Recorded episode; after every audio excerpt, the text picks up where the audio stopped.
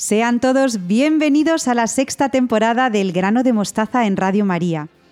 Todos los que formamos el equipo del programa estamos encantados de compartir estos momentos con todos ustedes, los que nos escuchan en directo y los que nos siguen a través de los podcasts. Hoy les proponemos los siguientes temas si deciden quedarse con nosotros. ¿Es necesario el silencio en el desarrollo y maduración de los jóvenes? ¿Estamos criando una generación adicta a las pantallas? ¿Conoce el origen etimológico de la palabra familia? Con estas preguntas comenzamos el programa número 64, primero de la sexta temporada, con el convencimiento de que merece la pena estar aquí y acompañarnos desde el corazón. Saludos de todo el equipo, Teresa Jiménez, Beatriz Hormigos, Victoria Melchor, Estanislao Martín y por primera vez Belén Herrero, nuestra latinista de familia. Además, me gustaría en especial agradecer a los voluntarios de Radio María que trabajan incansablemente para que podamos estar con ustedes a través de las ondas. Si quieren ponerse en contacto con nosotros, pueden hacerlo a través de la dirección de mail elgranodemostaza@radiomaria.es y estaremos a su disposición para lo que quieran contarnos. Estamos preparados para sacar el máximo provecho del hoy y de la hora, porque estamos convencidos de que merece la pena acompañarnos desde el corazón. Comenzamos el grano de mostaza en Radio María.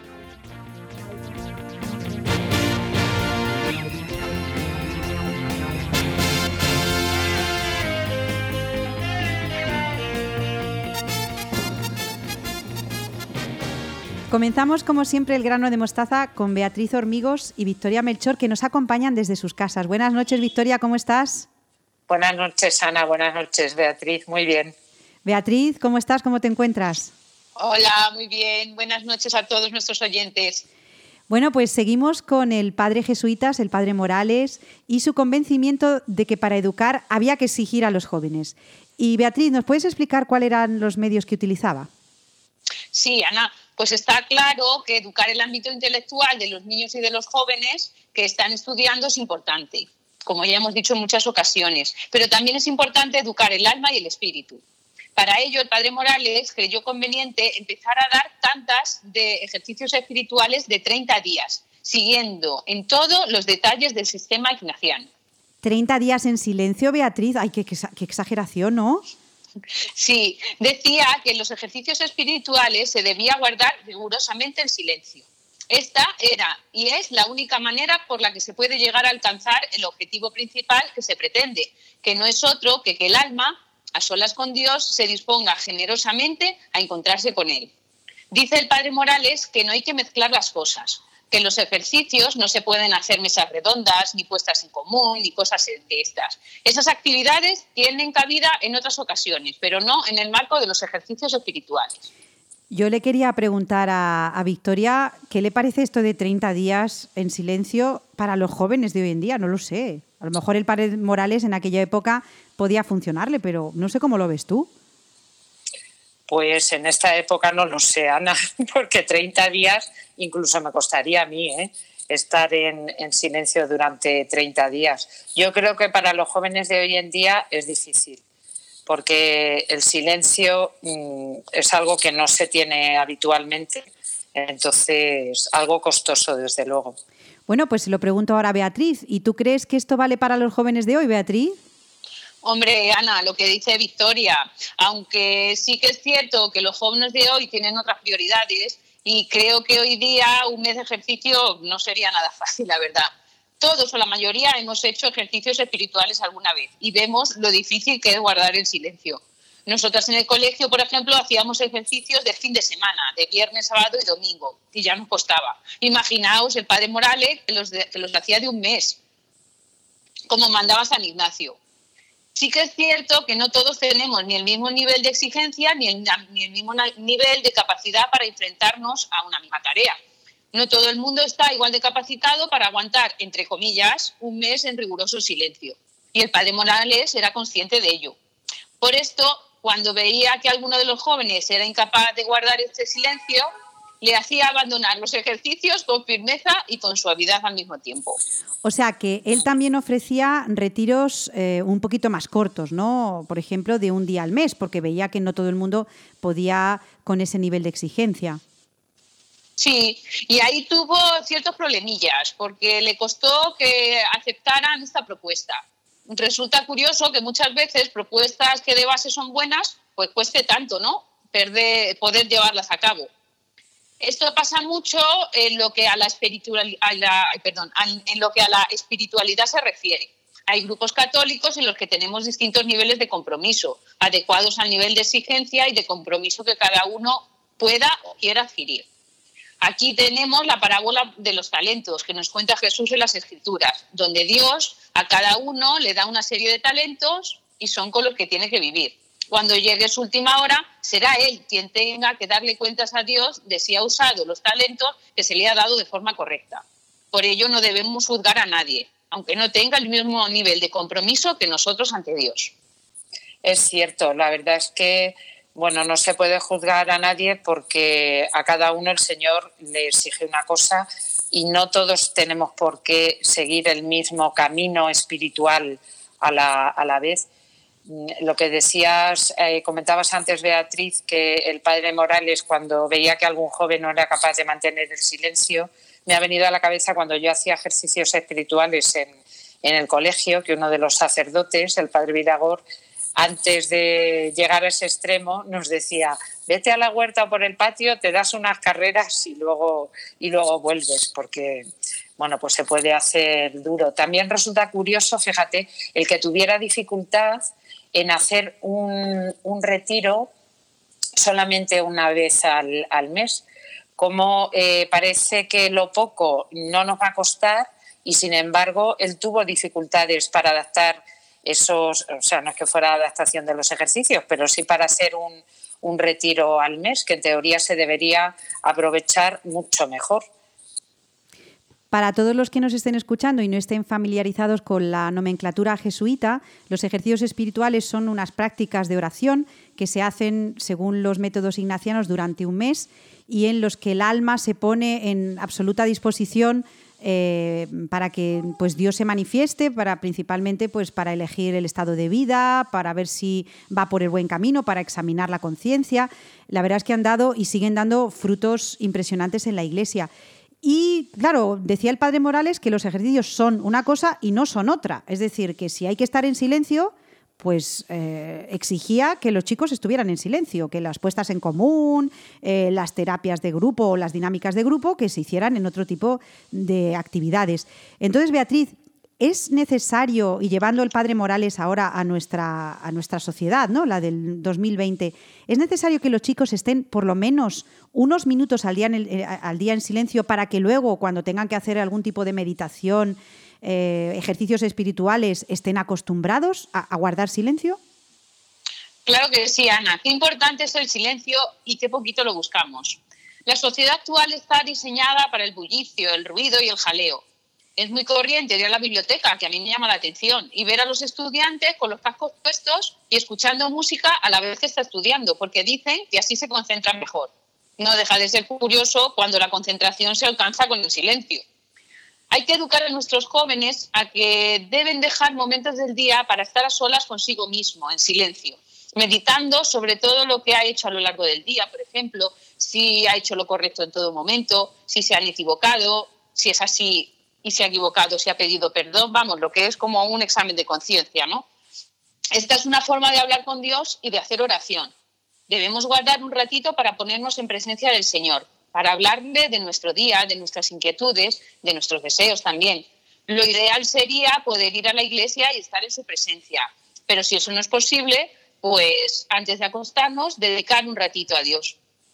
Como en todo, el, momento el movimiento se demuestra andando y lo mismo pasa con la oración. Hay, hay que ponerse en situación de oración para rezar, ¿no?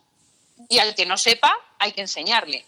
Sí, muy, muy importante lo de, lo de enseñar a otros a hacer oración, igual que nos han enseñado a nosotros a hacerla desde pequeños y sobre todo a tener ese, ese silencio interior tan, tan necesario. A mí me gustaría aquí ofreceros una frase, ofrecer a todos los oyentes una, una frase del beato Carlo Acutis, del que luego eh, comentaré un poquito más adelante, que decía, él definía la oración así, no hablo con palabras, solo me recuesto sobre su pecho, como San Juan en la cena. Para mí eso es hacer oración. Fijaos qué bonito, es que al, preparar el, tema y hablar del silencio, él eh, decía eso, que no, no necesitaba palabras, sino ese silencio de estar en unión con Jesucristo. Bueno, pues estamos llegando a la conclusión de que el padre Morales, con esa exigencia que decía que había que tener en la educación, una exigencia con amor, una exigencia respetuosa, pero exigencia al fin y al cabo, nos tenía que llevar como medio pues a rezar, ¿no? Y a través de los ejercicios espirituales, o bien de 30 días o bien de un día, según, como decía Beatriz, el nivel de cada uno, el caso es hacerlo, no dejar de decir, bueno, pues como yo no tengo el nivel, ni siquiera lo intento, ¿no? Necesitamos el silencio, porque el silencio es como la puerta, como dice el beato eh, Carlo, es esa puerta que nos deja como recostarnos en el costado del Señor. Y ahora la pregunta, ¿no? ¿Cómo les enseñamos a los jóvenes a estar en silencio si están continuamente con el rum rum en el oído, ¿no? Pues Ana, aunque parezca de cajón, uno consigue estar en silencio estando en silencio y consigue hacer oración haciendo oración, así de simple. Al principio cuesta mucho porque parece que se está perdiendo el tiempo, que no se está consiguiendo nada, pero con el tiempo te das cuenta que ese encuentro con Dios cada día se va haciendo más fácil, más real y que cada día te cuesta menos ponerse en su presencia. Pero claro, todo esto solamente se consigue con esfuerzo. Por ello debemos educar a nuestros jóvenes y enseñarles a perseverar en el esfuerzo pero si te parece, Ana, este tema lo dejamos para el mes que viene. A mí me parece muy bien y creo que estamos dando con las claves del concepto de educación del padre Morales. Hemos hablado de la exigencia, hemos hablado del silencio y Beatriz nos propone para el mes que viene el esfuerzo, que vaya palabra y vaya no importancia también para la educación. Y me gustaría me gustaría terminar, si os parece, con una frase que dice el padre Morales que resume todo esto que hemos visto. La última razón para no exigir a los demás es que uno tiene que empezar exigiéndose a sí mismo. Ay, Victoria. Es que esta, este es el key de la cuestión. Claro, Beatriz, acabas de dar en el centro. O sea, cuando yo no exijo a los demás es porque eh, el que primero tiene que exigirse a sí mismo soy yo. Es decir, que si exijo a mis hijos a mis alumnos que estén en silencio, yo también tengo que propiciar esos momentos de silencio y tengo que ser una persona un poquito interior, ¿no, Victoria? Sí, totalmente. Es que la exigencia siempre empieza por uno mismo. Para poder yo exigir a otros, me tengo que exigir primero yo. También porque con esa exigencia estamos dando un ejemplo. Al exigirnos interiormente y exteriormente, eh, eso eh, lo ven los demás. Entonces también es una forma de testimoniar y a los hijos hay que exigirles, a los alumnos hay que exigirles, es muy importante.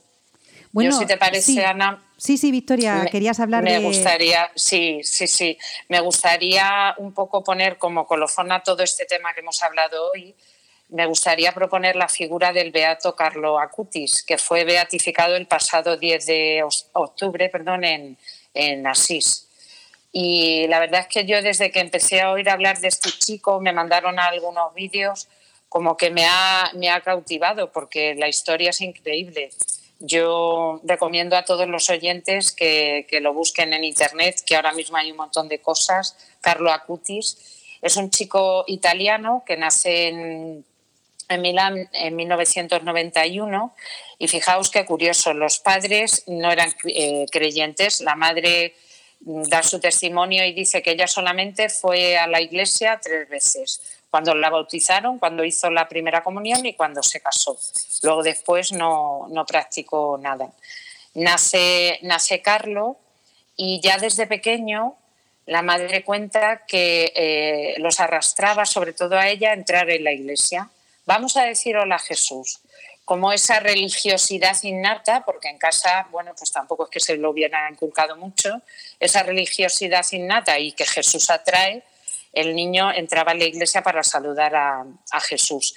La madre se tuvo que poner a estudiar teología porque el niño le hacía tales preguntas que ella, claro, no practicante, no sabía responder.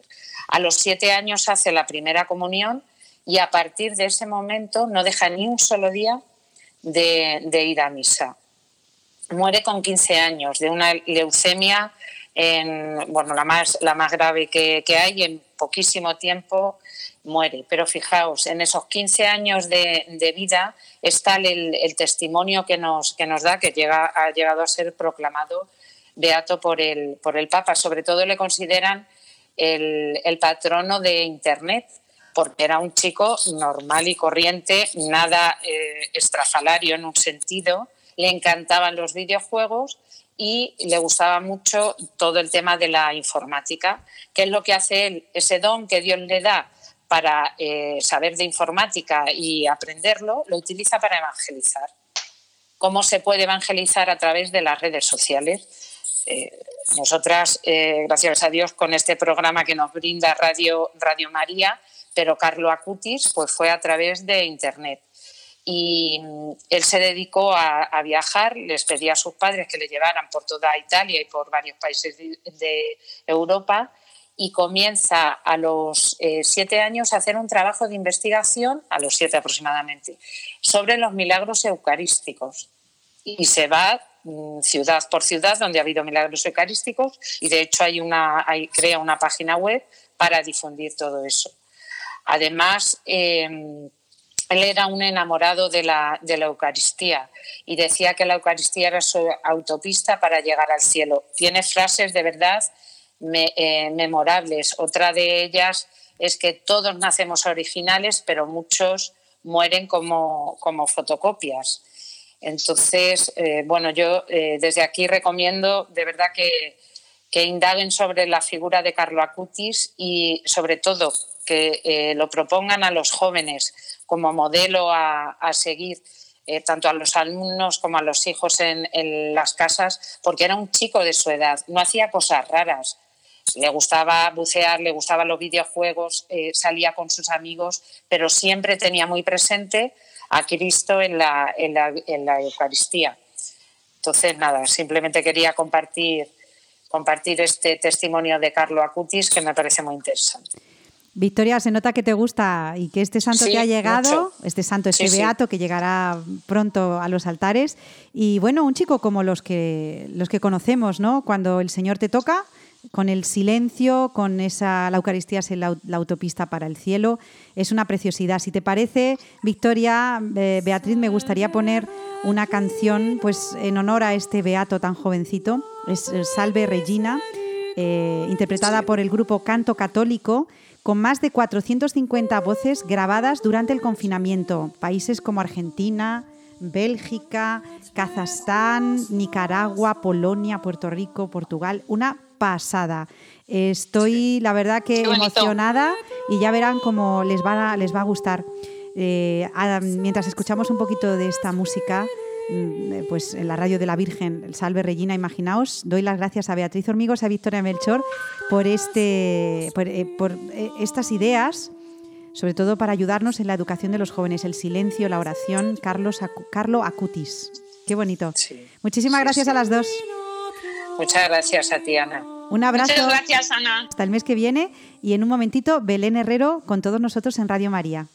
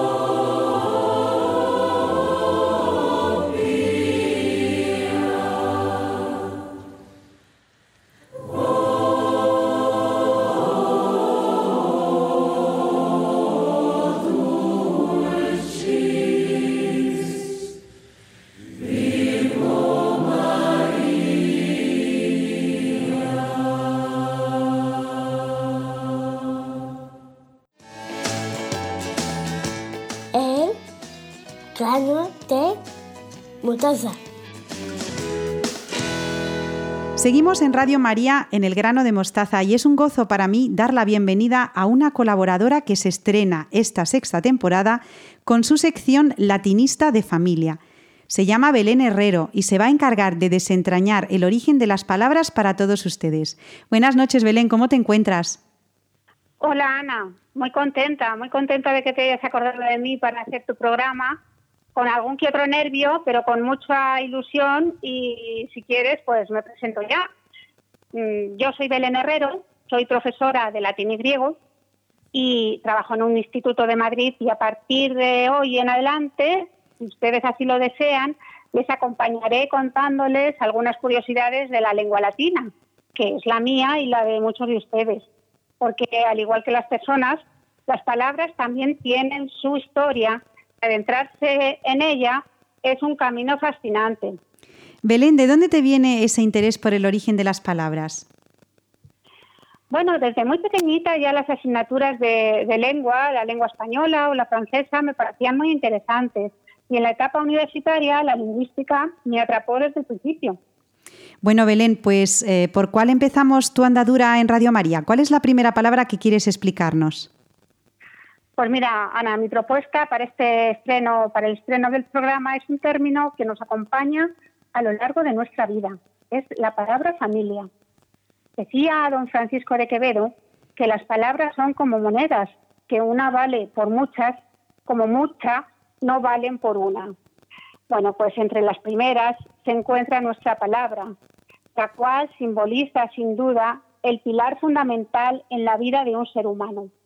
Tal y como dice el político genovés Giuseppe Mazzini, los únicos goces puros y sin mezcla de tristeza que le han sido dados sobre la tierra al hombre son los goces de la familia.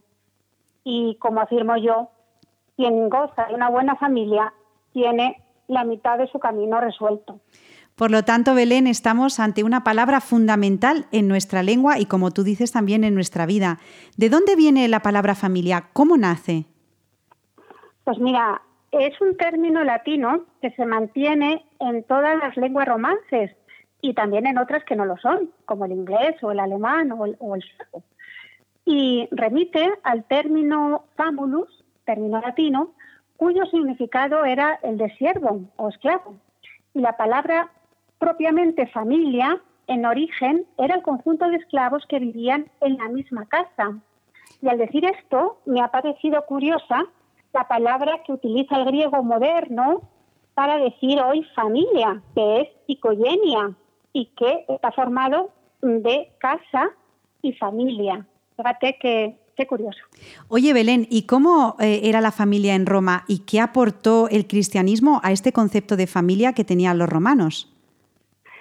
Pues mira, en el siglo III ya la palabra hacía referencia a padres, hijos, parientes, clientes y esclavos, todos bajo la absoluta autoridad del pater familias, viviendo todos o casi todos en la misma casa, y podría decirse que eh, la familia era un pequeño Estado dentro del Estado. Eh, la igualdad formal que experimenta el concepto latino con el de las lenguas posteriores tiene su divergencia en la semántica, cuyo punto de inflexión vendrían a ser los lazos de sangre.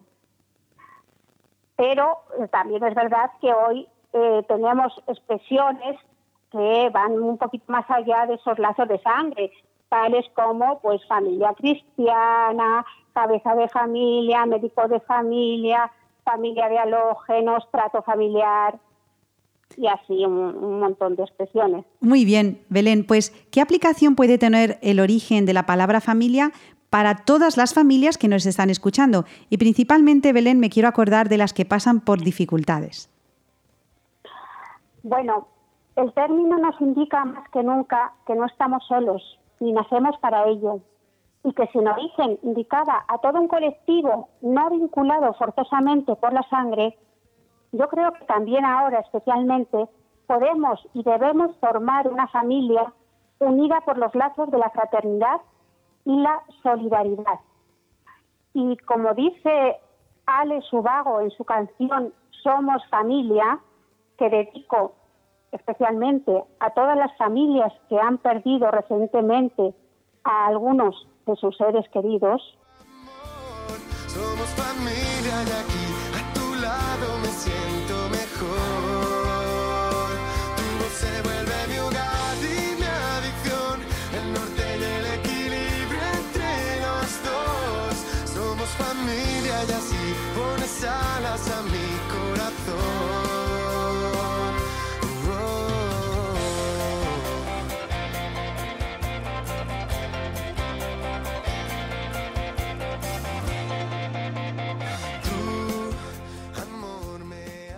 Yo también espero formar con todos usted- ustedes una pequeña, gran familia unida por este instrumento tan maravilloso llamado radio.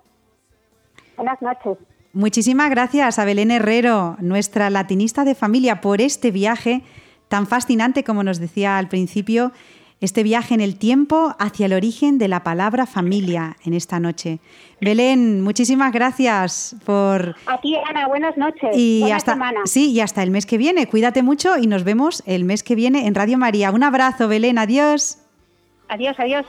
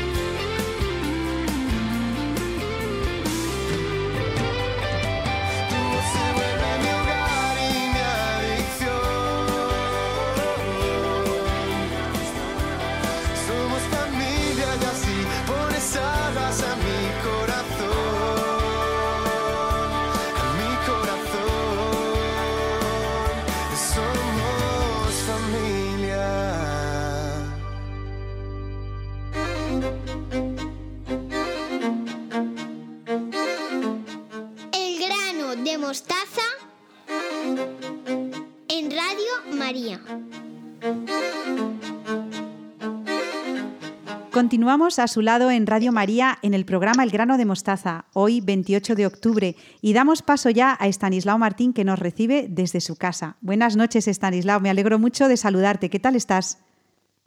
Muy bien, Ana. Buenas noches y buenas noches también a todos nuestros oyentes, a los que saludamos como siempre, con mucho cariño. Estanislao, en el programa del mes pasado hiciste una crítica muy severa de algunas de las costumbres educativas de nuestros días, especialmente del uso de las pantallas. Pues sí, es cierto. Yo hablé con cierta fuerza, con cierta dureza de las pantallas, pero mi crítica no era tanto contra el uso, sino contra el abuso. Y no solo el abuso, el exceso de tiempo que pasan los niños viendo dibujos o videojuegos. Eh, también me mostré muy contrario al hecho de dejar a los niños solos ante las pantallas, completamente inermes frente a ellas. Y, si te parece, Ana, lo explico un poquito. Eh, toda pantalla es algo así como el teatro de operaciones de unos hechos donde tienen lugar pues unos acontecimientos de diverso carácter, ¿no? Según sea lo que se esté viendo, pues unos acontecimientos deportivos, artísticos, musicales, unos relatos, unos personajes, unas tramas, etcétera. Bien. Eh, puede tratarse también de una crónica, ¿no? De un reportaje. Bien, sea lo que sea, en todo caso, la pantalla es algo así como una frontera, ¿no? Una frontera que a la vez es punto de encuentro entre los espectadores y los responsables de lo que allí se está exhibiendo. Es como si hubiera dos bandos. Un bando ofrece, eh, por una parte, unos contenidos audiovisuales y el otro bando los recibe. Pues bien, conviene saber que estos dos bandos no están equilibrados, sino al contrario, muy descompensados, porque el segundo, los espectadores, estamos a merced del primero, de los responsables de lo que allí se emite. Un bando es el conductor y otro bando es el conducido. El que recibe, recibe con las manos vacías. El que exhibe, en cambio, va a ese teatro de operaciones perfectamente pertrechado, habiendo programado previamente lo que va a ofrecer. En una película, por ejemplo, o en un videojuego, da igual, en una canción, no hay ni una sola frase, ni una sola palabra, ni un solo movimiento, ni un solo gesto, ni una sola nota musical que sean cosas espontáneas o que se hayan deslizado allí por casualidad. Al contrario, todo está pesado, medido, controlado. Y esto ocurre con cualquier cosa que aparece en las pantallas. Entonces, me parece que hay que hacer una llamada de atención a, todos los educadores, ¿no? a padres, a tutores, a maestros. ¿Cómo vamos a dejar a un niño solo frente a un potencial enemigo que lo lleva todo previsto? Si aquí todo el mundo fuera muy bueno, pues hombre, no haría falta policía, ¿no? Si todo el mundo tuviera muy buenas intenciones y no hubiera intereses a veces muy fuertes de dinero, de comerciales, de todo tipo, si todos estuviéramos buscando el reino de Dios y su justicia, dicho con palabras del Evangelio, pues no habría por qué preocuparse. Lo que pasa es que todos sabemos cuánto distan los contenidos audiovisuales que ven nuestros niños y que vemos los mayores de los valores propios del Evangelio, que digo. Bueno, no sé, yo creo que no descubro nada nuevo, ¿no? Estas cosas las sabemos, pero quizá las tengamos poco en cuenta. Estanislao, estoy de acuerdo contigo en que es un problema y que nos ha llamado la atención, padres, educadores, atentos, porque algo está pasando. Quizá el problema está en lo atractivas que resultan las pantallas, en la tablet, el móvil, porque están hechas para que sean atractivas, para que atraigan nuestra atención, Estanislao. claro, claro. Pues ahí está la cosa, ¿no? En la enorme atracción que generan las pantallas, tanta que pueden llegar a generar verdaderas adicciones, cosa que tampoco es nada nueva, es bien conocida, ¿no? Las adicciones que produce el móvil o que produce el ordenador o estas cosas. Estamos acostumbrados en el grano de mostaza siempre, Stanislao, a preguntarnos el por qué. Entonces me gustaría, en mi nombre y en el de los oyentes, preguntarte por qué crees tú que son tan atractivas, porque quien más, quien menos, tiene la experiencia de ver cómo un niño pequeño, un bebé incluso, puede dejar lo que está haciendo en ese momento y quedarse como extasiado cuando se conecta un televisor, un ordenador, una tablet. ¿Qué ocurre? ¿Qué misterio es ese, Stanislao? Pues eso es un hecho cierto, claro, y además tiene una explicación científica. ¿eh?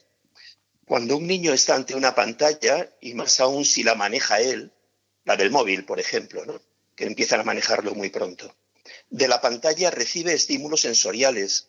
La pantalla le ofrece movimientos, colores, formas, sonidos. Estos estímulos sensoriales provocan en su cerebro una descarga de dopamina.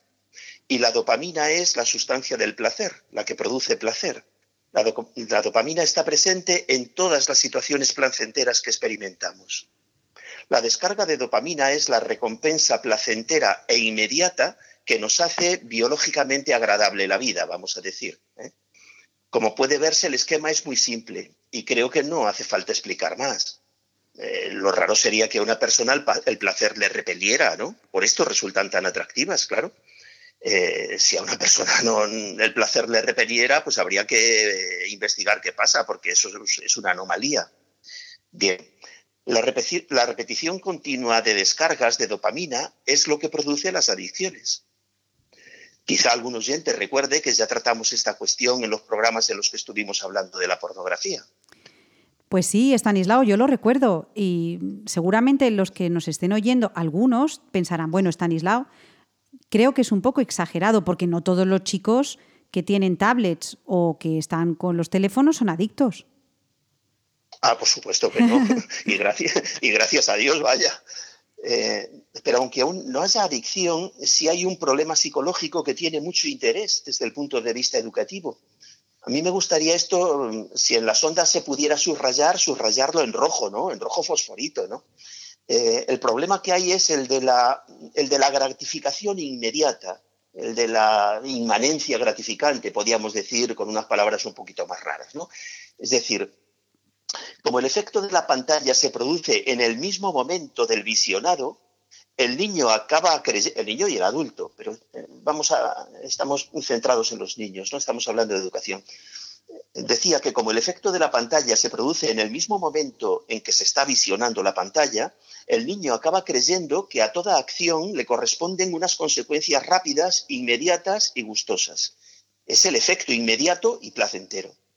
Ahora, eh, Ana, los adultos sabemos que la vida no es así. Cuando el niño se toma un helado o una chocolatina, la gratificación se da en el acto mismo de tomarse el helado o la chocolatina. Pero eso no nos ocurre con el estudio, por ejemplo. Eh, no siempre el estudio tiene un efecto gratificante inmediato. Mejor dicho, muchas veces no lo tiene. Hay veces que sí, pero no siempre. En ocasiones el aprendizaje puede ser muy gustoso, pero en otras requiere esfuerzo, resulta costoso y el efecto gratificante no llega por ningún sitio o tarda mucho tiempo en llegar. ¿no? ¿Qué ocurre entonces? Pues que si lo único que el niño recibe permanentemente de la pantalla eh, es, son descargas de dopamina, cuando tiene que hacer una actividad que no le va a producir esa sustancia, que no va a sentir placer, entonces lo propio es que venga la frustración. Cuestión a la que ya nos hemos referido algunas veces y para la cual hay que entrenar a los niños porque la vida no es un paseo placentero por resistencia. Eh, esto no es eh, un lago de aguas cristalinas donde eh, todos los días nos acompaña un coro de pajaritos con sus trinos. La vida no es eso. Entonces, no sé, en esta cuestión a mí me parece que la educación actual en buena medida se está equivocando, ¿no? Diría más, se está equivocando de punta a punta porque estamos educando para una sociedad que no existe. La sociedad del disfrute continuo, del placer a cualquier precio, esa no existe no ha existido nunca, porque el sufrimiento acompaña la vida de toda persona, lo sepa o no lo sepa, lo quiera o no lo quiera, que lógicamente no lo queremos, porque no nos gusta sufrir y nadie nos dice que nos tenga que gustar. Mm, pero en todo caso, en este terreno hay que actuar con mucho tacto, eso sí también hay que decirlo, ¿no? Eh, con mucha delicadeza, porque cuando entra el sufrimiento por medio, mm, aquí tenemos que ser muy cautos. claro, las pantallas no saben tratar el sufrimiento. Las, pantallas solamente dan motivos gratificantes.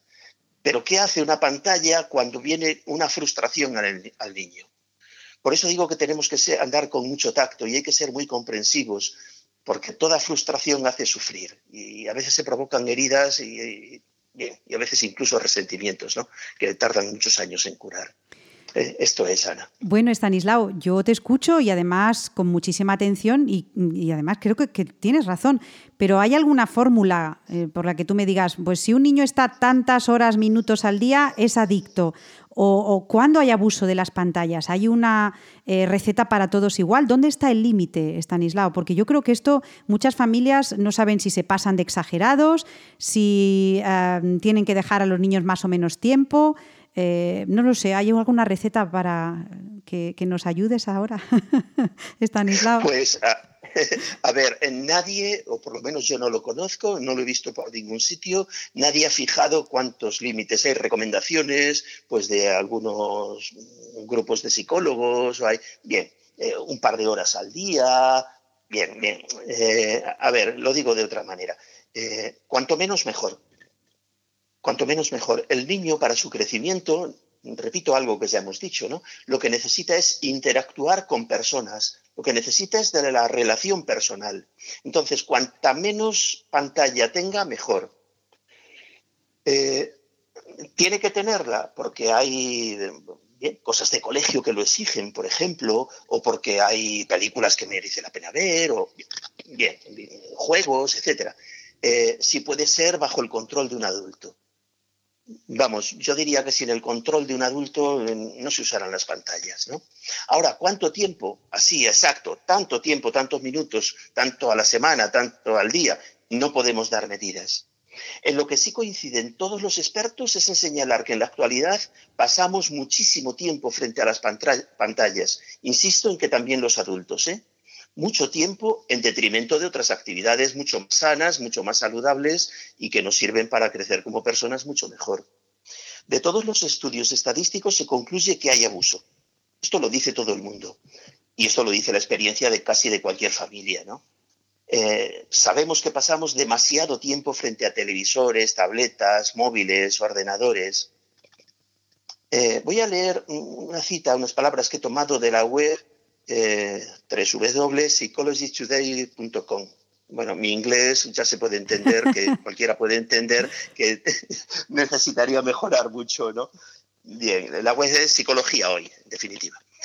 Eh, en esta web eh, he visto mm, que recogen unos datos del grupo Nielsen, grupo empresarial estadounidense de investigación del mundo de las comunicaciones. Eh, los datos son muy actuales, ¿no? Con datos de 2020 abre comillas. Los adultos pasan más de 11 horas por día interactuando con los medios de comunicación. Esto es más que las 9 horas y 32 minutos que se promediaban hace apenas cuatro años. De esas 11 horas, 4 horas y 46 minutos se usan viendo la televisión. De acuerdo con un informe de 2016 realizado por Common Sense Media, y que es citado muy a menudo, los adolescentes pasan, atención, un promedio de nueve horas por día interactuando con los medios, sin incluir el tiempo dedicado a la escuela o la tarea. Para los niños de 8 a 12 años, el mismo informe de la encuesta de Common Sense, Media encontró que pasaron seis horas por día interactuando con los medios de comunicación.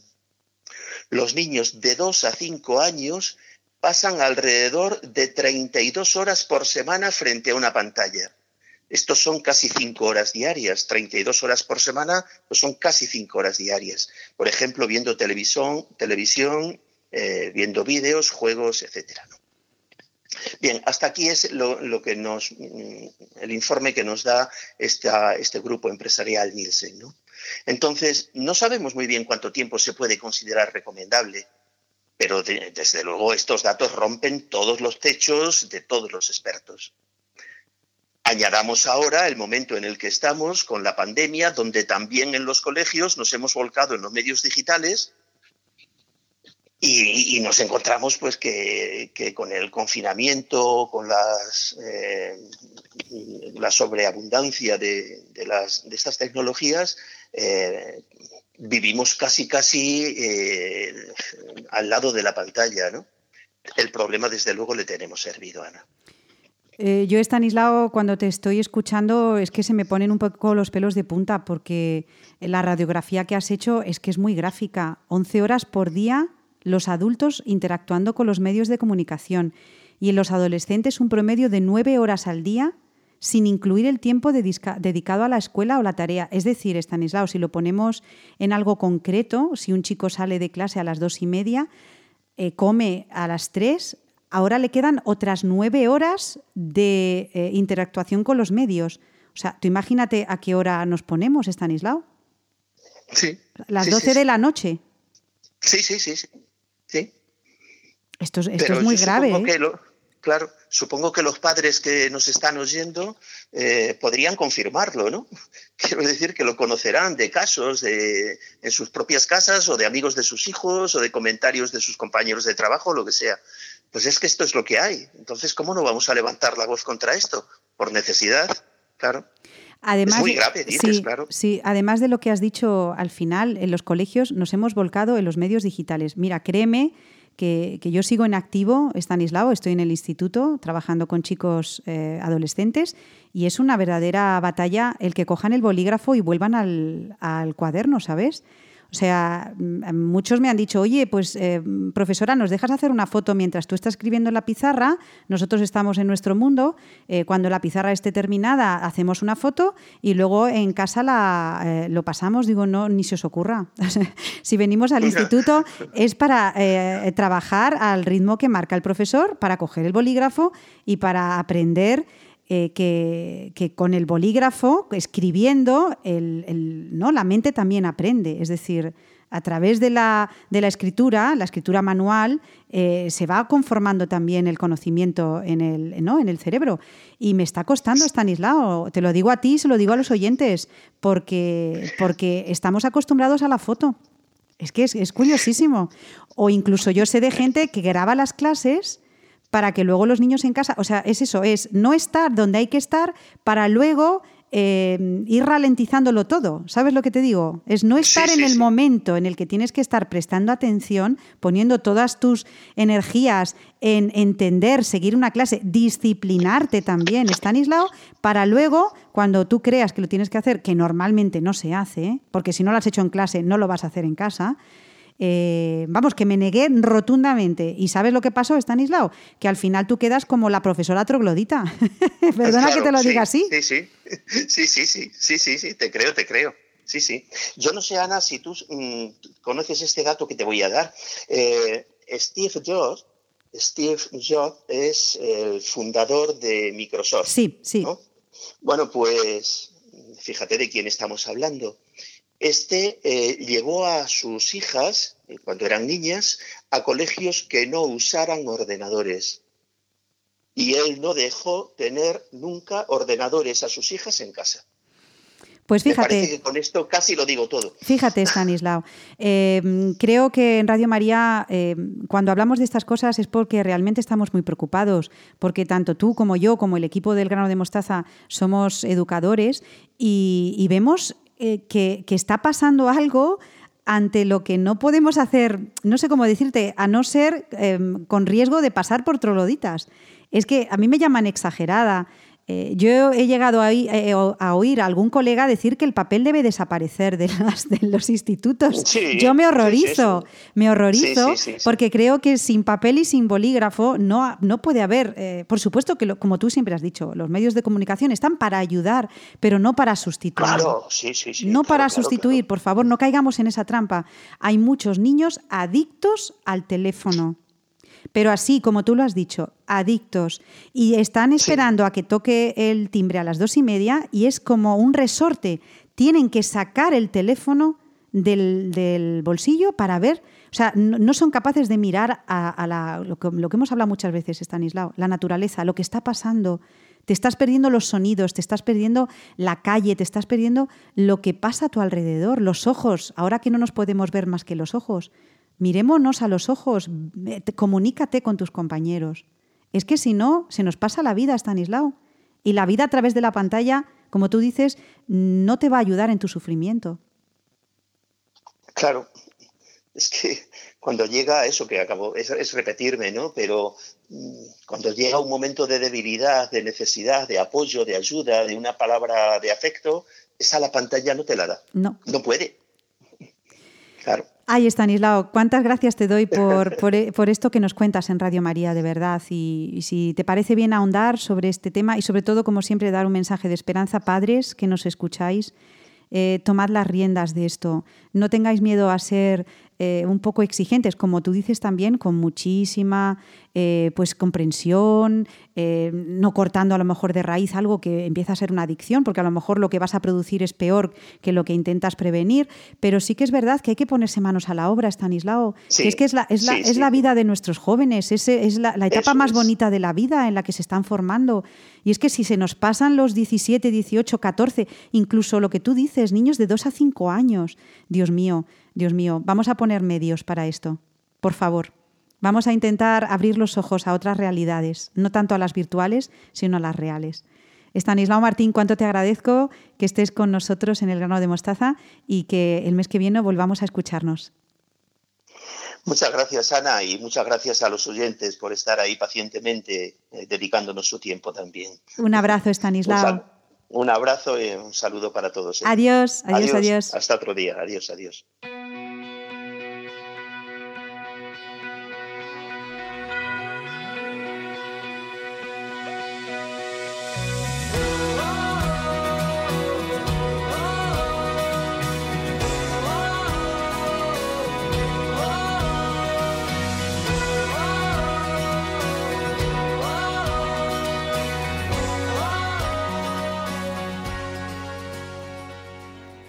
Antes de terminar, me gustaría repasar con ustedes las noticias de la web de Radio María. Por ejemplo, tenemos una nueva página sobre el Santo Rosario para aquellos que estén interesados en rezar y en obtener las gracias que la Virgen prometió a aquellos que rezaran esta santa oración. También tenemos el proyecto joven de Radio María, es con contenidos específicos para los más jóvenes. Eh, lo pueden encontrar en www.radiomariajoven.es. Y Radio María también estará el día 21 de noviembre en la toma de posesión como arzobispo de la diócesis de Zaragoza de Monseñor Carlos Escribano Subías.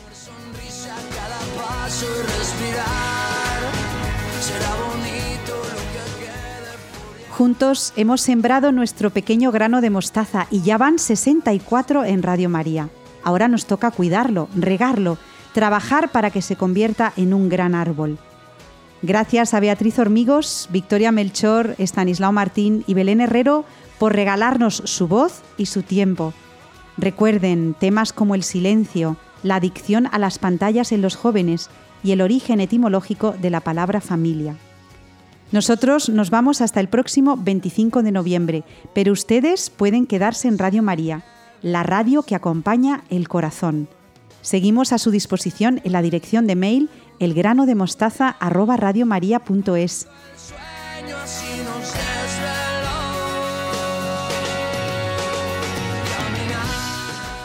Les dejo ahora con los servicios informativos. Seguimos unidos en las ondas. Cuídense mucho. Hasta el mes que viene y adiós.